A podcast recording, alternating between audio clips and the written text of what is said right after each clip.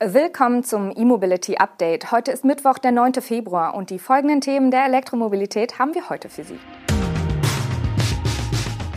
Polestar eröffnet Showrooms in Leipzig und Köln, Elektro-Truck Depot in Malmö, VW führt E-Auto-Kontingente für Händler ein, Giga Shanghai wächst weiter und Ladeweltrekord für Porsche Taycan.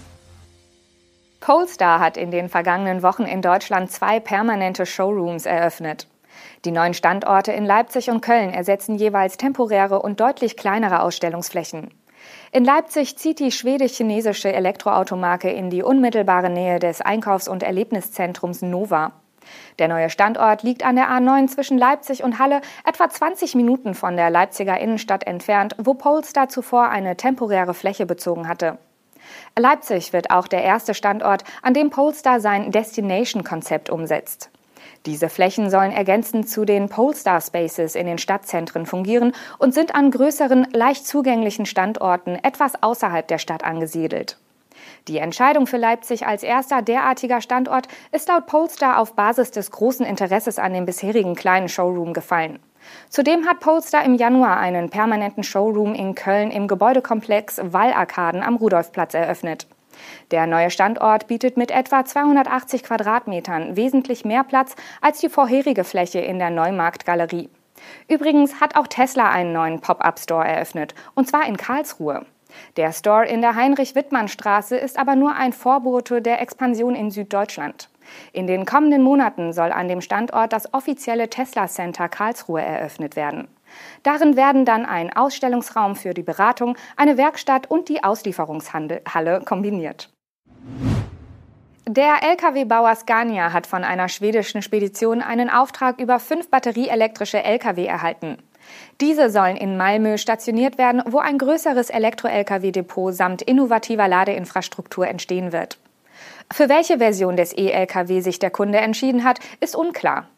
Der Stromer von Scania wird derzeit mit Batteriekapazitäten von 165 bis 300 Kilowattstunden für Reichweiten von bis zu 250 Kilometern angeboten. Neben den fünf Fahrzeugen, die spezielle Aufbauten erhalten, wird Scania auch die fünf Ladestationen liefern. Das ist aber nur der Anfang. Denn der Spediteur plant im nächsten Schritt eine Ladeanlage für 22 Fahrzeuge in Malmö. Der Ausbau auf bis zu 40 Ladestationen ist möglich und in den Planungen ebenfalls schon vorgesehen. Wenn das Depot später in diesem Jahr in Betrieb geht, wird es laut Scania die derzeit größte Lkw-Ladestation Schwedens. Die Ladestationen werden übrigens zwar von Scania geliefert, aber nicht gebaut. Sie stammen vom finnischen Hersteller Chempower.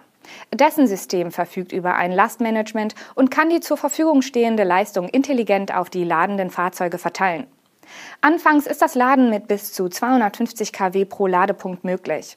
Die Anlage hat aber das Potenzial, auf bis zu 320 kW aufgerüstet zu werden, womit sich eine rechnerische Gesamtleistung von 1,6 Megawatt ergibt. Die Besonderheit, das E-Truck-Depot wird auch für Fahrzeuge anderer Betreiber zugänglich gemacht.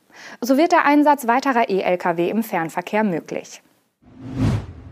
Angesichts der hohen Nachfrage nach Elektroautos reduziert der VW-Konzern angeblich die Bestellmöglichkeiten seiner Händler und führt eine Quotierung für die Vertriebspartner ein.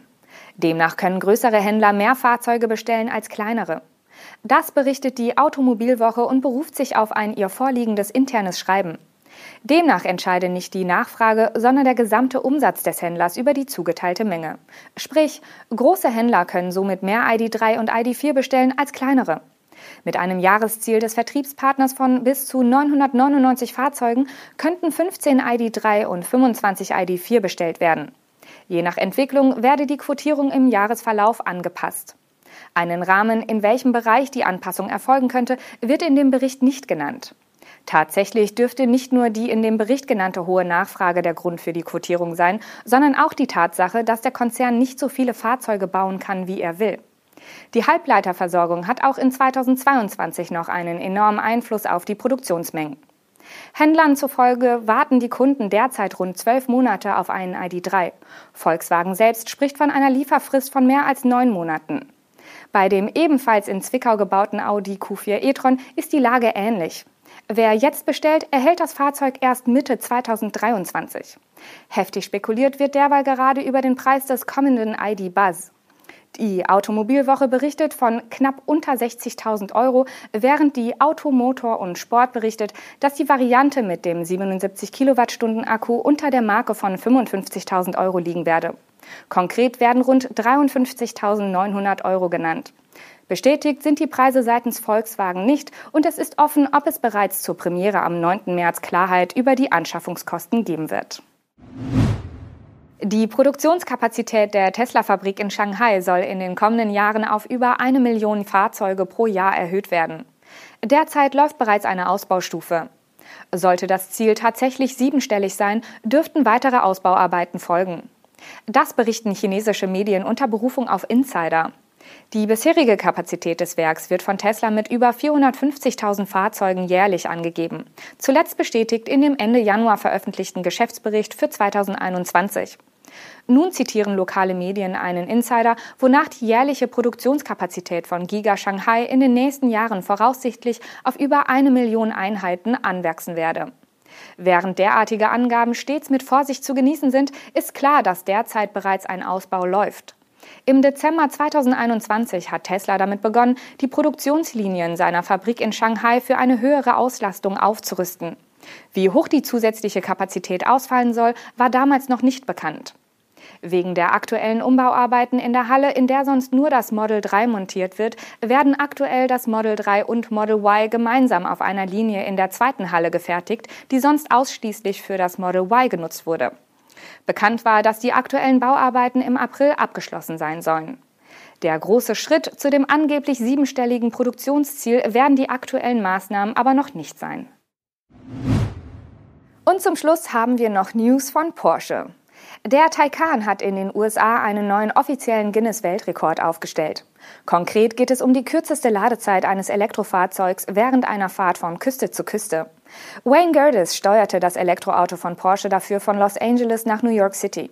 Das sind über 2800 Meilen bzw. 4500 Kilometer. Der Porsche Taycan Baujahr 2021 brauchte auf der Strecke eine kumulierte Ladezeit von nur 2 Stunden, 26 Minuten und 48 Sekunden. Der vorherige Rekord hatte noch bei einer Ladezeit von über 7 Stunden gelegen. Wenn das mal keine Steigerung ist.